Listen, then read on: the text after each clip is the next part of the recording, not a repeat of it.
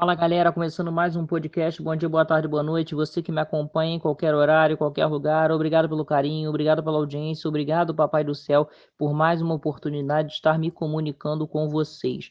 Hoje eu venho falar para vocês sobre o confronto entre Flamengo e Fortaleza ontem no Maracanã, por mais uma rodada do Campeonato Brasileiro. A despedida de Gerson. O Coringa está deixando a Gávea, como a gente sabe, ele foi vendido ao ao Olympique de Marseille da França e já está a caminho do futebol francês. Gerson disputou 109 jogos com a camisa do Flamengo, sendo 100 como titular, assinalou 7 gols, deu 12 assistências e deixou história no rubro-negro, com dois títulos brasileiros, título de Supercopa, título de Recopa, título mais importante que foi a Libertadores, que caminhou para a conquista da Recopa. Gerson jogou muita bola no Flamengo, fez história e pode voltar algum dia, se Deus quiser. Ficou marcado no coração dos rubro-negros.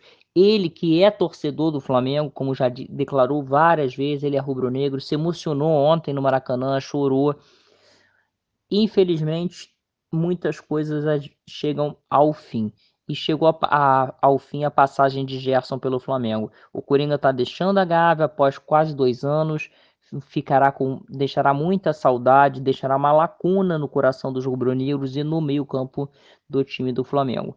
Agora é a gente torcer pelo Gerson que pode voltar algum dia. Falando sobre o jogo, o Flamengo venceu bem o Fortaleza. O primeiro tempo só deu o Flamengo, só deu o Flamengo, foi 2 a 0 no primeiro tempo. O Bruno Carioca dominou as ações, poderia até ter feito mais, marcou em cima, muita, muita marcação, muito toque de bola. Bruno Henrique foi o grande destaque com dois gols. O primeiro, pressão do, do atacante rubro-negro em cima do zagueiro do Fortaleza. Time rubro-negro muito bem na etapa inicial.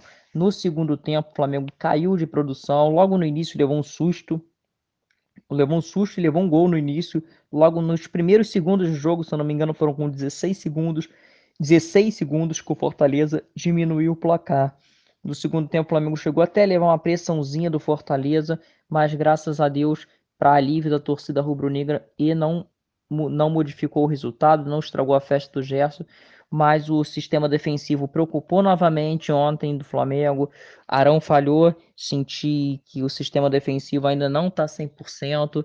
O Rogério novamente fez M, não tirou o Michael, não é possível é, Parece, uma, parece um pesadelo. Michel jogou o jogo inteiro e não produziu absolutamente nada, não fez nada em campo. Eu fico revoltado com, com uma situação dessa, com o Rogério fazendo esse tipo de coisa.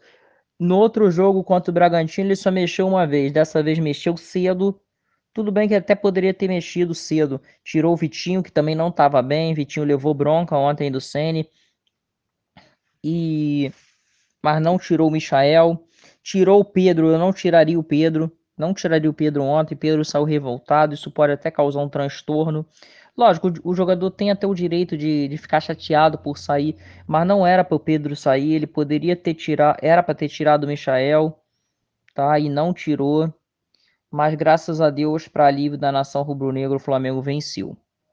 Agora é pensar no próximo compromisso. Domingo tem o Juventude, 11 horas da manhã, no Alfredo Jacone, no Rio Grande do Sul em Caxias do Sul.